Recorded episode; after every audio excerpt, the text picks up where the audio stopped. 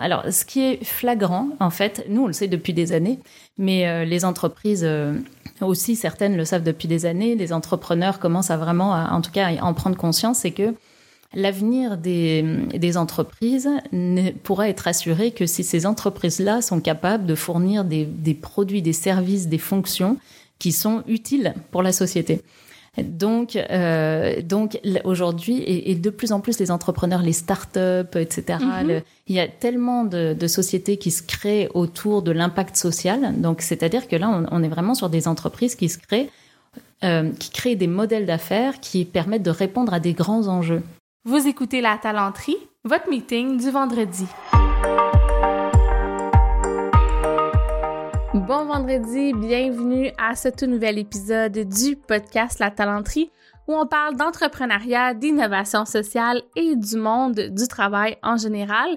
Cette semaine, on reçoit encore Esther Dormagin, qui est la présidente de Helio Service Conseil, qui font en fait du management en développement durable. On a déjà reçu Esther à l'épisode 7, donc si vous voulez en savoir plus sur elle, sur son parcours et sur sa vision des RH parce que c'était le thème de l'épisode, comment on concilie les ressources humaines et l'impact social. Ben, je vous invite à aller écouter l'épisode numéro 7. Mais pour aujourd'hui, en fait, c'est que quand on a enregistré avec Esther, on avait prévu euh, enregistrer l'épisode qu'on a déjà publié, mais la conversation est arrivée avec une une envie en fait de parler de durabilité et de résilience dans les entreprises. Donc on s'est dit ben oui, si tu as des choses à dire, c'est clairement un sujet qui est pertinent, qui est pertinent dans le cadre du podcast et pour les auditeurs. Donc, euh, sans préparation, vraiment, on s'est juste mis à jaser. Puis évidemment, Charles avait déjà tout programmé euh, pour qu'on puisse euh, être en mesure d'enregistrer. Soit dit en passant, c'était dans une autre époque où on avait le droit d'enregistrer en présentiel. Donc, vous allez le remarquer aussi dans la qualité sonore. Euh, ça paraît qu'on était dans notre studio à ce moment-là.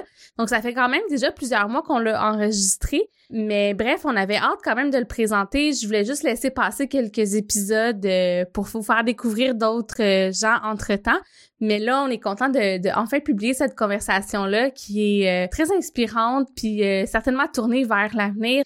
Donc, on va écouter Esther, mais juste avant, j'enregistre l'intro devant Charles et il me fait signe de vous rappeler d'aller donner 5 étoiles sur le podcast de la talenterie, de nous écrire des messages, de pas hésiter. C'est sûr que ça, fait drôle de tout le temps le dire, mais c'est tellement important pour nous parce que ça nous aide beaucoup dans le référencement, ça nous aide à faire connaître le podcast. Donc, euh, on quête des étoiles, mais euh, c'est pour une bonne cause. Donc là-dessus, on vous laisse écouter l'entretien qu'on a eu avec Esther Dormagin.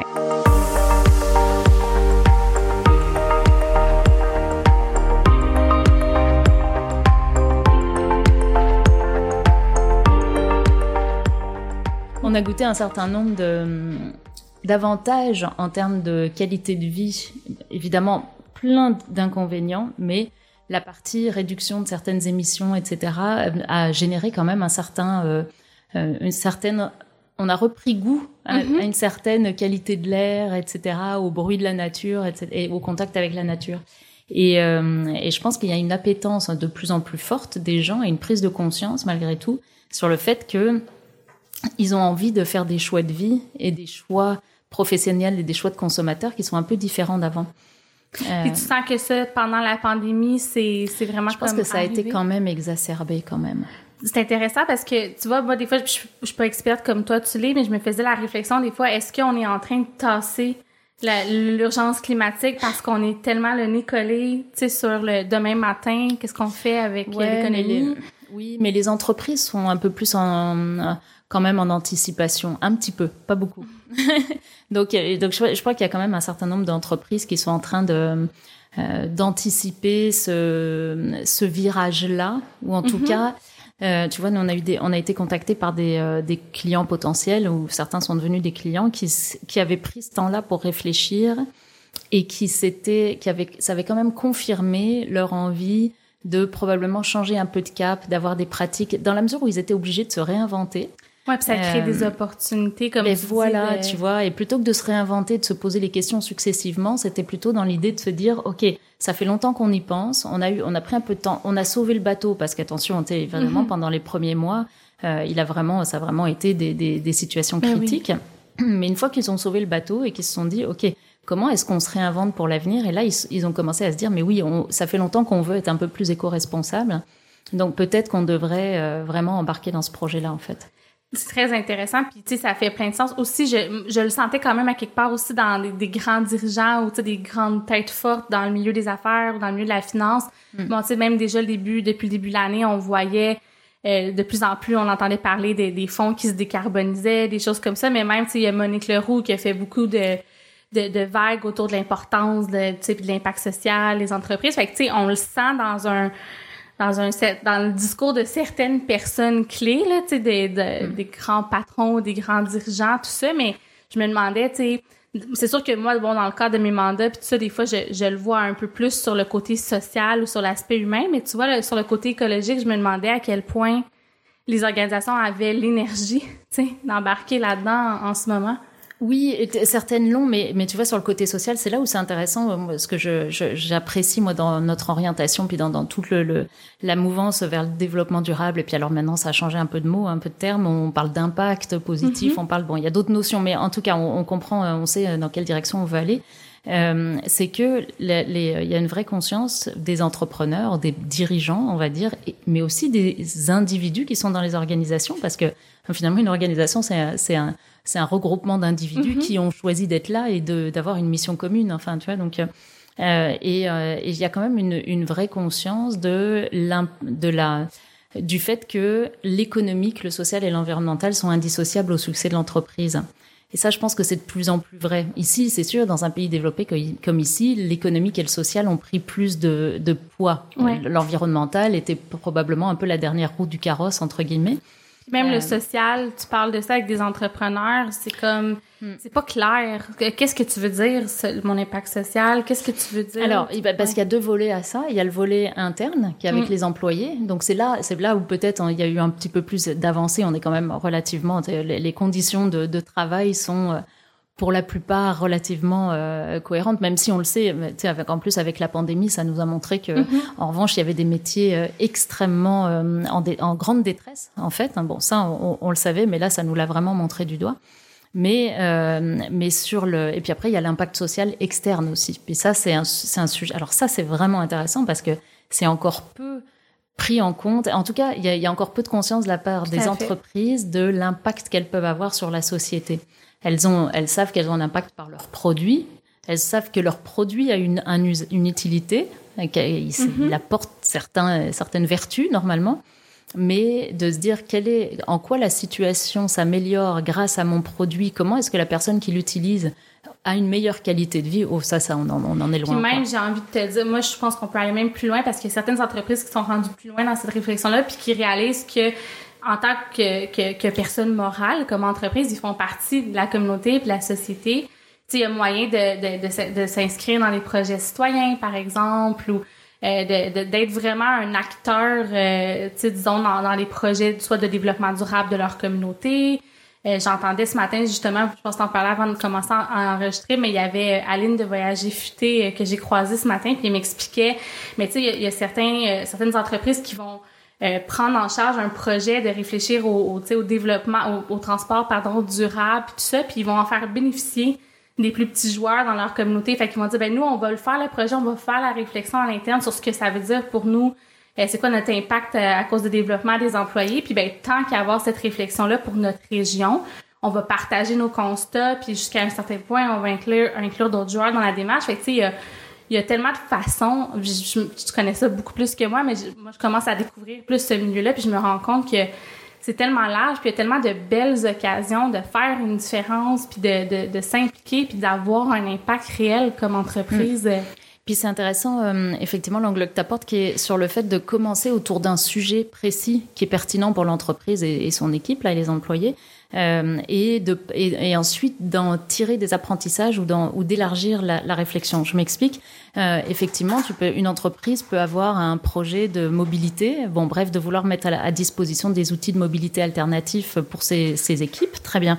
Mais effectivement, le fait de, de rassembler ces, des groupes d'employés, des, enfin des, des, des membres de l'équipe, d'en parler, de les faire rêver sur ce qu'ils veulent finalement, parce que qu'est-ce qu'ils veulent en réalité? C'est pas simplement avoir un métro qui s'arrête à côté de leur, leur bureau, c'est plus de se dire je peux me rendre facilement au bureau, puis, puis souvent ça, ça ça les amène à parler de euh, de formes alternatives de travail. Enfin, bref, en partant d'un sujet assez précis qui a l'air euh, délimité, en réalité, on sort très très vite et on arrive à comprendre quels sont les vrais rêves et aspirations de, de, ces individus-là.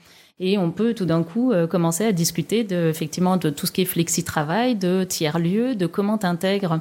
Moi, je me souviens, enfin, c'est très présent à mon esprit parce que j'avais travaillé avec une, une, très grosse entreprise montréalaise qui changeait de, de bureau donc, qui construisait une nouvelle, un nouvel espace à bureau euh, dédié, qui, qui quittait son ancien, ses anciens bureaux.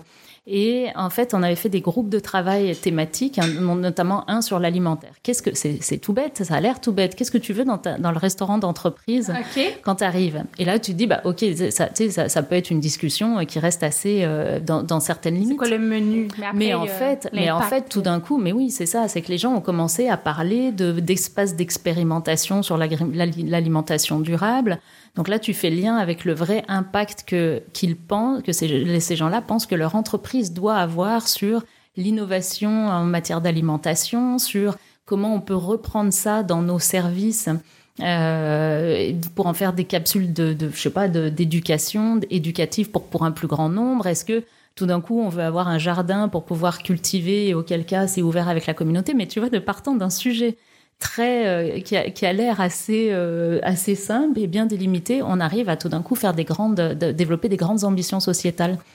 Euh. puis en plus, toi, tu t'intéresses beaucoup à ça, j'ai l'impression la sécurité alimentaire, puis la provenance. Entre autres, tu as cofondé le mouvement euh, Toucan, je veux bien dire, mais ça, vous êtes autour de ces sujets-là, je pense justement, parce que c'est très lié, tu sais, dans l'impact social, dans le développement durable, la sécurité alimentaire, c'est quand même à la base de ça, j'ai envie un peu que tu nous en parles de, cette expérience-là, puis de c'est quoi la vision euh, que tu as, disons, avec Toucan. Oui, alors Toucan, c'est un, mouvement, c'est intéressant que tu parles d'un mouvement parce qu'en fait, c'est une entreprise, c'est un projet d'entreprise. On a créé cette entreprise-là il y a quelques années. Euh, le point de départ, c'était de, dire, moi j'avais plusieurs clients euh, par Helio qui étaient dans l'agroalimentaire. Et notamment un qui m'avait sollicité pour voir comment il pouvait diminuer le gaspillage alimentaire. Euh, parce que ça, euh, tu peux être une entreprise agroalimentaire, quoi que tu fasses, tu as du gaspillage. D'une façon ou d'une autre, tu as des produits qui sont non conformes, tu as des produits qui sont trop tardifs dans leur durée de vie, euh, peu importe, mais tu as forcément un minimum de gaspillage. Euh, et ce, ce, cette, cette entreprise-là hein, euh, avait déjà innové pas mal en matière de valorisation de, ses surplus, mais il en restait. Et il m'avait sollicité pour savoir ok qu'est-ce que je pourrais faire. Et là j'ai euh, et donc j'ai un, j'ai un ami qui travaille dans l'agroalimentaire et puis il était en train de il avait justement ce projet de quitter son entreprise pour pouvoir euh, travailler sur le sujet du gaspillage alimentaire. Et puis avec un troisième larron qui, lui, est en développement technologique.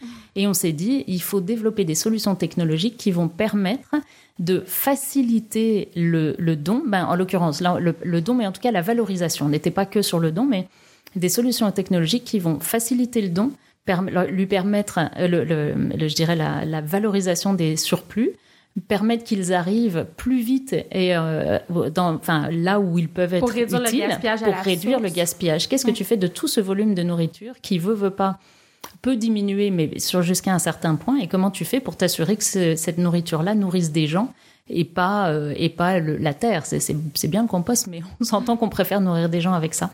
Donc on a développé les technologies qui permettent de faire ça, de gérer euh, les surplus, de gérer toute cette logistique, tout l'inventaire, etc. et toute la communication auprès de gens qui ne sont pas connectés les uns aux autres, parce que tous les organismes, là en l'occurrence on travaille avec Banque alimentaire du Québec, euh, et ça c'est tous des organismes qui ne sont pas liés les uns entre les autres, hormis le fait qu'ils appartiennent à ce réseau-là et qu'ils reçoivent la nourriture de Banque alimentaire du Québec, mhm. entre eux, ils ne sont pas liés. Donc là, ça nous permet d'avoir des communications qui sont beaucoup plus rapides. C'est vraiment intéressant. Fait que vous les accompagnez, vous les outillez pour, euh, dans le quotidien. Est-ce que vous faites aussi, de, mettons, une mise en commun de ressources ou euh, si une banque alimentaire a un surplus par rapport à une autre, vous les aidez à, à se parler pour ça aussi? Bientôt. OK. oui, exact. On a déjà, euh, en fait, on a développé déjà pas mal de, de fonctionnalités. Et puis on a, mais mais oui effectivement ça, c'est alors il y a non seulement ça, c'est-à-dire qu'après il y a tous les surplus, toute la gestion des surplus au niveau micro, vraiment mhm. très local. Euh, et puis après, il y a tout ce qui est euh, également l'amélioration la, du transport, en fait, des routes, Euh, et puis, il va y avoir la manifestation d'intérêt des, des, des, organisations, quelles qu'elles soient, qui ont besoin de quelque chose et là, qui vont pouvoir, grâce à la technologie, avoir accès très rapidement et de façon euh, semi-automatique à des organisations qui sont dans le même domaine, enfin, qui sont capables de leur fournir euh, ce dont elles ont besoin. Je trouve ça, moi, je trouve que c'est fascinant, puis c'est des choses qu'on voit de plus en plus, mais plus dans le milieu communautaire. Tu sais, on a moins ce réflexe-là. Quoique je vois quand même certaines initiatives intéressantes euh, dans mes réseaux là, de, d'entraide, de, mise en commun de ressources, de mm. réfléchir à notre impact puis tout ça. Euh, toi, chez Elio, parce que tu, bon, là, t'es, es cofondatrice de ce, de ce mouvement-là, mais t'es surtout, euh, t'es présidente d'Elio, puis t'es consultante dans le développement durable. Donc, toi, est-ce que tu vois des, je dirais, des vases communicants ou des façons un peu de s'inspirer de, de ce qu'on voit un peu plus dans, dans le milieu communautaire pour l'amener dans, dans nos entreprises devenir un peu plus... Euh, oui, c'est... Oui, inévitablement. C'est encore... Euh, il y, a, il y a pas mal de collaborations qui se font, par exemple, sur des projets. Tu sais, on parlait de, de, justement de jardins sur un toit, par exemple. Euh, nous, on a un client qui s'appelle Prével et qui fait, qui avait fait un projet, un de ses derniers projets. Ils ont fait un jardin sur le toit qui, euh, est euh, qu'on peut occuper, que les habitants de, l'immeuble peuvent occuper, mais qui sont aussi ouverts à un OBNL qui est le Carrefour alimentaire Centre-Sud, par exemple. On le voit pas mal dans les écoles, par exemple. On a il y a deux écoles secondaires de, de notre connaissance dans notre réseau qui ont des jardins sur le toit, mais évidemment, les, les, fruits et légumes, ils, ils, mûrissent en été, donc il n'y a pas mhm. d'élèves. Effectivement. mais les élèves cultivent le jardin, au moins pendant qu'ils sont à l'école, et, et les paniers qui en sortent sont donnés à des organismes communautaires en commun. Puis après, il y, a des, il y a des tas de projets qui peuvent se faire entre une entreprise privée et une communauté, il y a, et, euh, pardon, et des organismes communautaires. On a qui vont au-delà de la donation, de la philanthropie pure. Mhm. On a, tu Énergie est extrêmement impliquée dans sa communauté. Il y a, bon, il y a, il y a, multiples exemples. Parce que souvent, ce qu'on entend, c'est ça. C'est on va faire des dons ou de temps en temps, on va faire du bénévolat ou on a des gens à l'interne qui sont impliqués dans des causes puis on va les soutenir. Mm. On fait des soirées bénéfices, on a des gens sur des CA puis c'est correct, là, tu sais, c'est des super belles initiatives, mais il y a moyen de, de faire des, des, des, projets rassembleurs puis d'être vraiment plus intégré dans la communauté. Puis comme tu le disais tantôt, souvent ça va être un projet à l'interne qui peut être porteur de mobilisation. Puis c'est le fun, on s'entend le travailler avec les employés autour d'un projet comme ça quand on peut se le permettre puis que le, le terreau est fertile dans l'organisation. Bien sûr. Puis tantôt, avant qu'on commence à, enregistrer, puis on est comme un peu parti dans une conversation parce que c'est un sujet qui était super passionnant, puis on, on s'est un peu enflammé, mais ce qui, ce qui a comme déclenché la, la conversation, c'est tu me dis, j'ai envie de parler du lien indissociable entre la résilience et la durabilité dans une entreprise. Parce que là, c'est bien beau, parce que je sais pas si c'est là que tu t'en allais, mais euh, c'est correct qu'on veut être, pour des raisons morales et éthiques, puis des plein de raisons, on veut s'en aller vers du développement euh, durable, on veut faire une transition sociale, transition écologique. Mais après, euh, il y a aussi des raisons d'affaires en arrière de ça. Puis j'ai l'impression que c'est un peu là que tu t'en allais en voulant parler de, de, de résilience euh, des entreprises. Fait que je te laisserai un peu nous exposer ta vision euh, si ça te tente. Alors, ce qui est flagrant, en fait, nous on le sait depuis des années, mais les entreprises aussi, certaines le savent depuis des années, les entrepreneurs commencent à vraiment, en tout cas, à en prendre conscience, c'est que L'avenir des, des, entreprises ne pourra être assuré que si ces entreprises-là sont capables de fournir des, des, produits, des services, des fonctions qui sont utiles pour la société. Donc, euh, donc aujourd'hui, et, de plus en plus les entrepreneurs, les startups, etc. Mm-hmm. il y a tellement de, de, sociétés qui se créent autour de l'impact social. Donc, c'est-à-dire que là, on, on, est vraiment sur des entreprises qui se créent, euh, qui créent des modèles d'affaires qui permettent de répondre à des grands enjeux sociaux, environnementaux. Là où je suis avec Exactement. la là, ouais. Exactement. Donc, euh, donc, euh, et, et, ça, c'est assez flagrant. Euh, j'ai un biais hein, parce qu'évidemment les gens avec, à qui je parle sont des gens qui ont quand même, les gens qui m'appellent sont quand même des gens qui ont, qui ont déjà fait un peu, la, qui ont maturé déjà euh, ce, ce sujet-là, qui sont prêts à démarrer quelque chose. Mais ce qui, est, ce qui me frappe, c'est que euh, les entreprises de plus en plus ont envie de réfléchir à leur à leur utilité pour la société. Et ça, ça veut dire que euh, elles sont obligées de se réinventer. Alors la, la pandémie, en fait, nous offre l'opportunité, malheureusement après des périodes difficiles et qui seront, il y a encore, il y en a d'autres qui arrivent, mais de réinventer nos produits, nos services, nos modèles d'affaires, nos, notre raison d'être. Aujourd'hui, on parle beaucoup de la raison d'être. Mm-hmm. C'est pas pour rien. C'est à quoi je sers réellement, à qui je vais manquer si je disparais. Puis, tu sais, je fais un aparté, puis à chaque fois que quelqu'un parle de, revoir la mission ou la raison d'être, on dirait que je me sens, peut-être parce que je suis une fille de com, puis j'ai déjà euh, vu des, stratégies où on, met des beaux mots, puis il n'y a rien de, réel et de sincère, mais ce dont tu parles, c'est pas juste d'avoir une mission inspirante, puis un beau marketing, c'est vraiment de, s'arrêter, puis de réfléchir honnêtement à comment on, est un, un joueur de la, de la société, puis c'est qu'est-ce qu'on fait, puis pourquoi on existe, tu sais. Oui, et, euh, et puis en plus, euh, je trouve qu'il y a toujours deux, deux euh, versants à la médaille, c'est-à-dire qu'il y a le contenu, puis il y a la façon dont tu arrives au contenu. Et aujourd'hui, là où c'est, vraiment inspirant, c'est quand c'est pas cette raison d'être là, toute cette stratégie là, elle n'est pas définie par une ou deux personnes. Mm-hmm. Elle est vraiment définie en collaboration avec avec une avec des équipes, avec une équipe. Donc ça, c'est quasiment c'est aussi important que le résultat auquel on arrive en fait. Donc, donc, il me semble que les entrepreneurs qui décident de, de tout d'un coup se plonger dans euh, vraiment leur euh, mission sociétale, euh, leur raison d'être, etc., c'est intéressant s'ils le font, s'ils essayent d'en s'ils en profitent pour que ça devienne un projet fédérateur, un projet de co-construit, etc. Parce que c'est fou quand on est entrepreneur, puis on, on le sait bien, là, c'est il y a une charge mentale qui est importante. Donc, donc ça permet aussi à l'entrepreneur de pas de de se libérer d'une partie de la responsabilité et de pouvoir vraiment co-construire quelque chose qui soit inspirant pour tout le monde. Puis ça, c'est un effet euh, absolument incroyable. Puis j'ai l'impression que c'est peut-être une belle façon de tester des modèles un petit peu plus euh, d'équipe autogérée ou de, de, de, de co-développement. Donc, c'est une belle façon de le faire sans tout de suite l'appliquer dans les opérations. Des fois, il y en a qui ont un petit peu peur d'aller là. Donc, de voir ce que ça peut donner, puis à quel point euh, ça peut être riche comme démarche, puis de de s'habituer à se structurer de cette façon-là je pense que ça peut être porteur à, au-delà de la, de la, du projet en, soi, là, sur la façon qu'on travaille ensemble euh, dans l'organisation. Puis ça, ça fait partie, je trouve, aussi de l'impact social qu'on a comme entrepreneur. Tu quand on, on a parlé tantôt de faire attention à, à nos gens, à l'interne, puis de bien les traiter, mais il y a aussi dans comment on collabore dans l'organisation, les espaces d'échange sont comment, la charge mentale qu'on met sur les gens, et donc tu la possibilité de s'accomplir, donc tout ça c'est tout évidemment interrelié. C'est comme un moyen de, de taper d'une pierre deux coups. Donc euh, on fait un projet social, on travaille ensemble, mais en même temps ça nous permet d'avancer sur d'autres choses à l'interne euh, dans l'organisation. Je, ne sais pas si tu as des exemples de d'entreprises avec lesquelles tu as travaillé ou ce genre de démarche là a amené des belles choses justement à, à l'interne ou, ou si tu as eu des échos après de dire ah ben tu sais depuis qu'on a fait telle démarche, euh, ça nous a fait réaliser. Euh, oui, oui, oui, plein, euh, bien sûr, bien sûr. C'est déjà nous, enfin, quand on intervient dans une, une entreprise, c'est qu'on on, on, on, exige entre guillemets, mais on part du principe qu'on travaille déjà avec un comité. Puis on pose beaucoup de questions. on fait de plus en plus des premières interventions avec, mettons, le comité de direction élargi. Alors quand je dis ça, c'est d'avoir tout, tout ou euh, partie du comité de direction et quelques autres personnes clés dans l'organisation à qui qu'on interviewe individuellement et on bâtit avec eux la démarche qui, qui sera la mhm. meilleure pour eux. Donc ça, on le fait de plus en plus parce que je trouve que cette première étape nous permet de questionner justement les, les ces personnes-là sur à quel moment est-ce qu'on implique des équipes plus larges, comment, quelles sont les meilleures façons pour vous de d'aller solliciter euh, la matière grise de, de, de toutes les personnes dans l'entreprise, évidemment selon la taille, euh, donc ça, je trouve que c'est assez utile. Et effectivement, ça, c'est une partie de la réponse.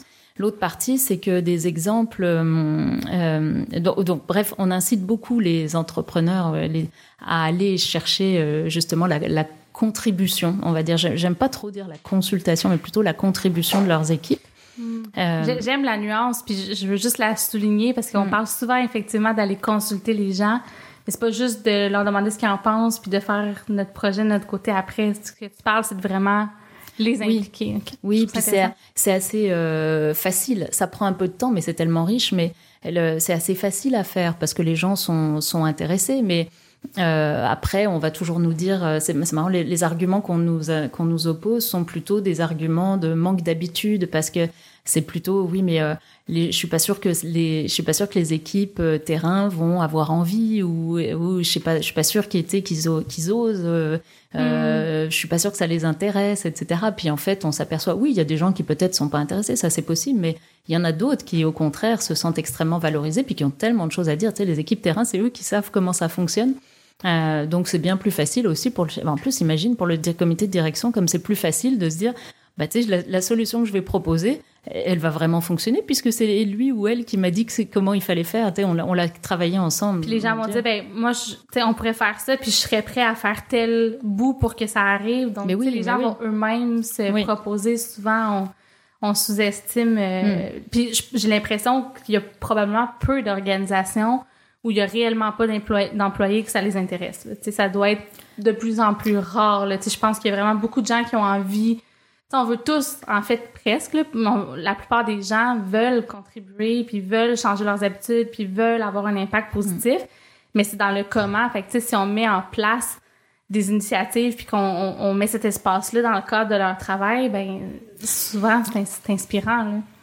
Oui, puis ça peut se faire à plusieurs euh, vitesses. C'est pas, c'est pas grave. ce qu'on veut savoir, c'est un, c'est un peu le tipping point, la masse critique de gens qui, alors il y en a toujours, tu sais, une dizaine de pourcents qui vont vouloir de toute façon s'impliquer, puis qui, s'ils s'impliquent pas, ils sont frustrés, éventuellement ils quittent l'entreprise, etc. Bon, on sait qu'on peut compter sur de toute façon une dizaine, une quinzaine de pourcents de gens qui, eux, spontanément, puis ils le font de toute façon, ils s'impliquent. Après, il y a toute une portion au milieu de gens qui sont un peu plus, euh, un peu plus discrets, un peu plus euh, hésitants, etc. Et qui, si on leur laisse l'espace ou si on crée les conditions, ben là, vont, vont être ravis de pouvoir donner leur avis. Après, il y en a qui sont euh, qui vont le faire, mais vraiment dans, dans un temps plus long. C'est-à-dire, il va mhm. vraiment avoir qui sont sceptiques, donc qui ils vont avoir ils vont vouloir des preuves que c'est utile ou que ça leur revient pas, euh, euh, ça fait ça pas un effet boomerang et que ça leur porte pas préjudice d'ouvrir, enfin d'expliquer ce qu'ils ce qu'ils pensent.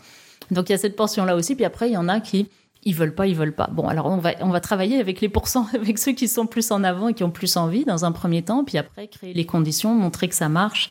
Euh, et puis et puis après le, le, le, la majorité suit en fait hein, et puis c'est là où ça devient ça commence mais c'est sûr que il faut pas s'imaginer que tout d'un coup on va passer d'une structure très hiérarchique descendante à une, une, une, entreprise horizontale où tout le monde collabore et tout le monde non, participe c'est pas un projet non c'est ça il, il faut y aller euh, progressivement ouais.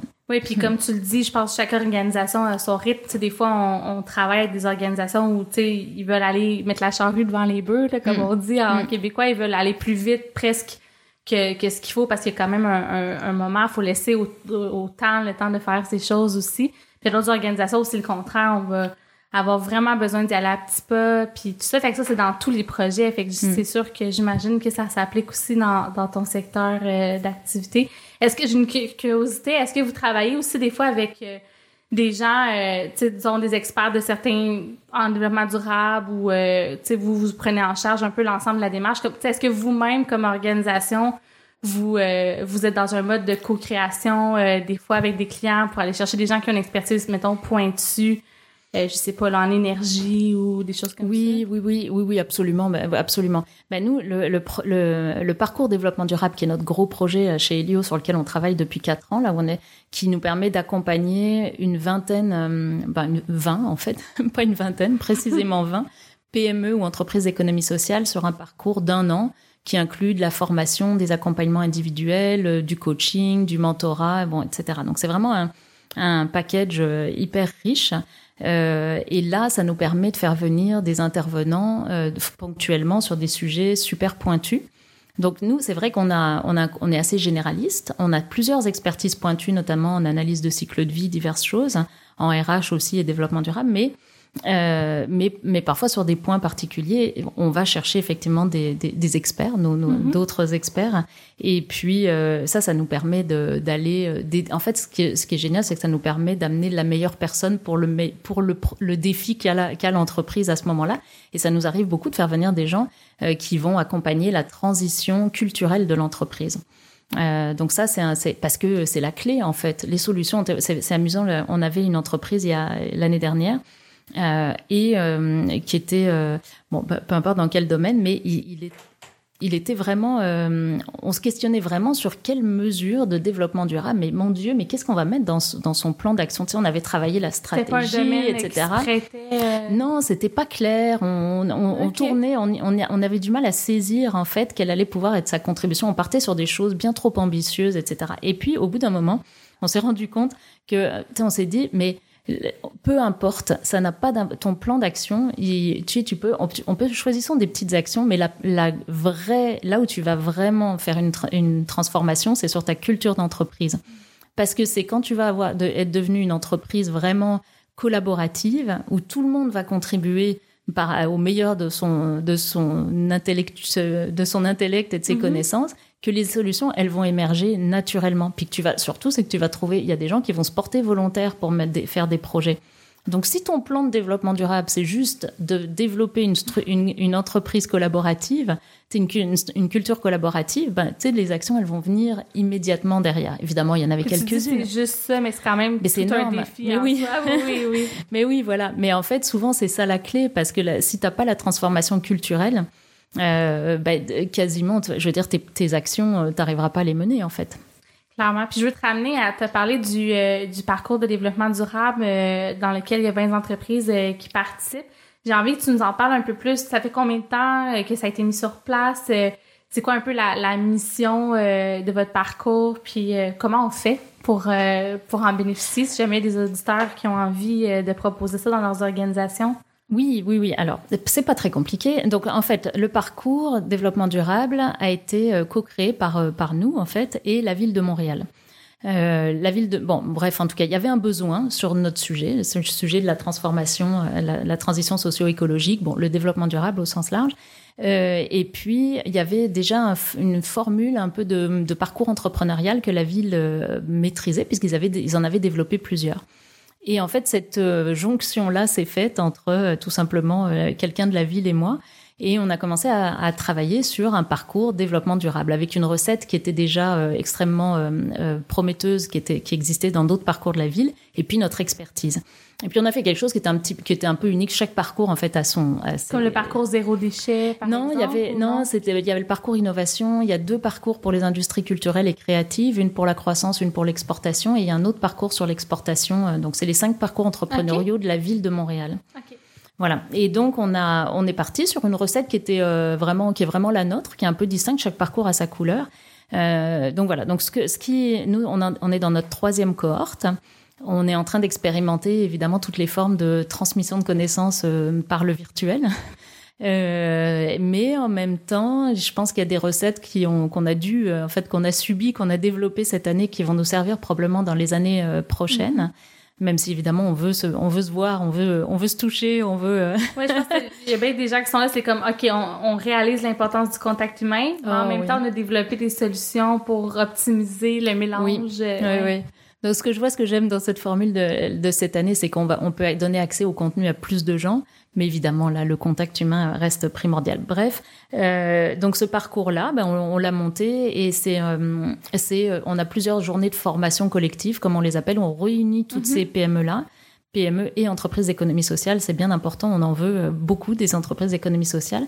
Est-ce que tu peux définir, parce qu'on entend beaucoup ça, mais je sais pas si c'est clair pour tout le monde, qu'est-ce qu'on entend par économie d'économie? Excuse-moi, je te coupe dans ta lancée, là, mais c'est euh, important. Une, entreprise d'économie sociale, écoute, j'ai pas la définition là comme ça qui me vient en tête, mais c'est, ce sont des entreprises qui sont à, but non lucratif, qui sont pas des entreprises qui, dont le capital est possédé par des individus en fait.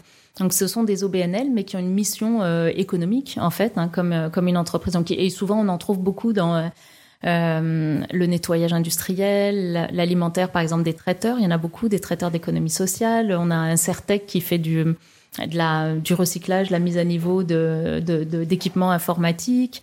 Euh, on en, écoute, il y en a une multitude euh, qui, euh, je pourrais en citer quelques-unes, faire du name dropping, mais c'est pas le, c'est pas le. Non, mais ça, mais, ça un portrait. Mais voilà, ces entreprises, c'est des OBN, ils ont, ils ont un conseil d'administration habituellement, etc. Euh, et ce qui veut dire, c'est aussi des entreprises dont la, le capital ne, ne elles sont pas rachetées par, par, mettons, une grosse entreprise internationale ou etc. Euh, donc voilà. Donc c'est et il y a, y a, tout un réseau pour les entreprises d'économie sociale. La ville de la ville, le gouvernement aussi ont des programmes qui sont spécifiques pour ces entreprises là aussi. Euh, Voilà, donc les entreprises, donc entreprises privées, entreprises d'économie sociale sur le parcours, on en a 20 pour postuler. Bah, écoute, on a un site web, donc évidemment le plus, c'est On va mettre les liens dans les notes de l'épisode. Les gens ont juste à cliquer, mais je me le note. voilà. Et puis, euh, il suffit déjà de manifester son intérêt. Puis comme ça, nous, ça alimente notre base de données. Puis dès qu'on rentre au recrutement, on informe tous ces gens-là. Puis après, on fait plein de communications sur les réseaux sociaux. Est-ce que vous les sélectionnez? Parce que là, si tu dis, il y en a précisément 20. OK. il y a un comité exact. de sélection. On a un comité de sélection. Et puis, euh, on en garde 20.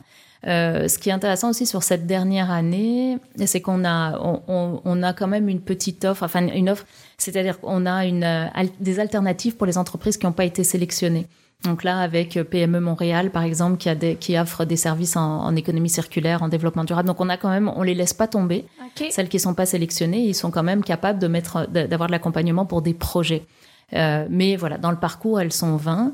Et puis on a aussi un partenariat avec un, mouvement international qui s'appelle Women for Climate, qui en fait veut euh, mobiliser et puis développer le, les, aptitudes, les compétences des femmes entrepreneurs qui ont ben, un projet à vocation environnementale, on va dire à bénéfice environnemental. Euh, et donc dans notre cohorte de 20, ben, on a euh, une cohorte de entre 7 et 10 femmes qui, sont, qui représentent leur entreprise et qui, sont, euh, qui font partie de ce mouvement international-là.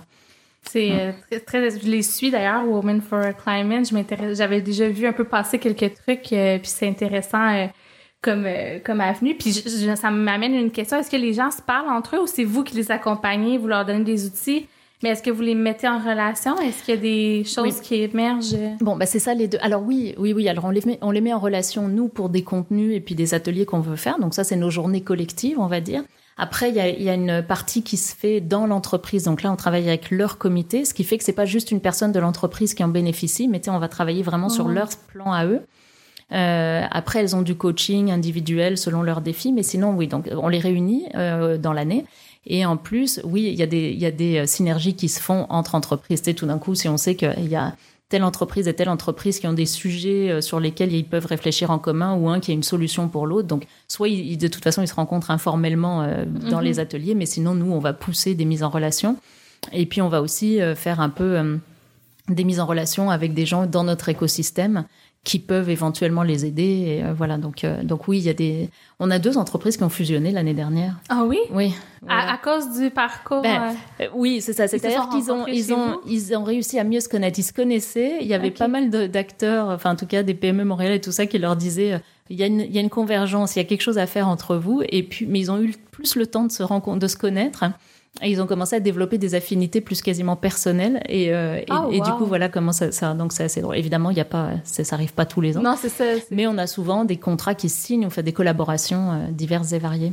Ouais puis même si c'est des trucs plus informels, déjà juste de s'inspirer, de, de voir d'autres cas, c'est toujours tellement riche ce genre oui. de d'événements là. Oui de, puis on leur donne accès à C2 Montréal aussi.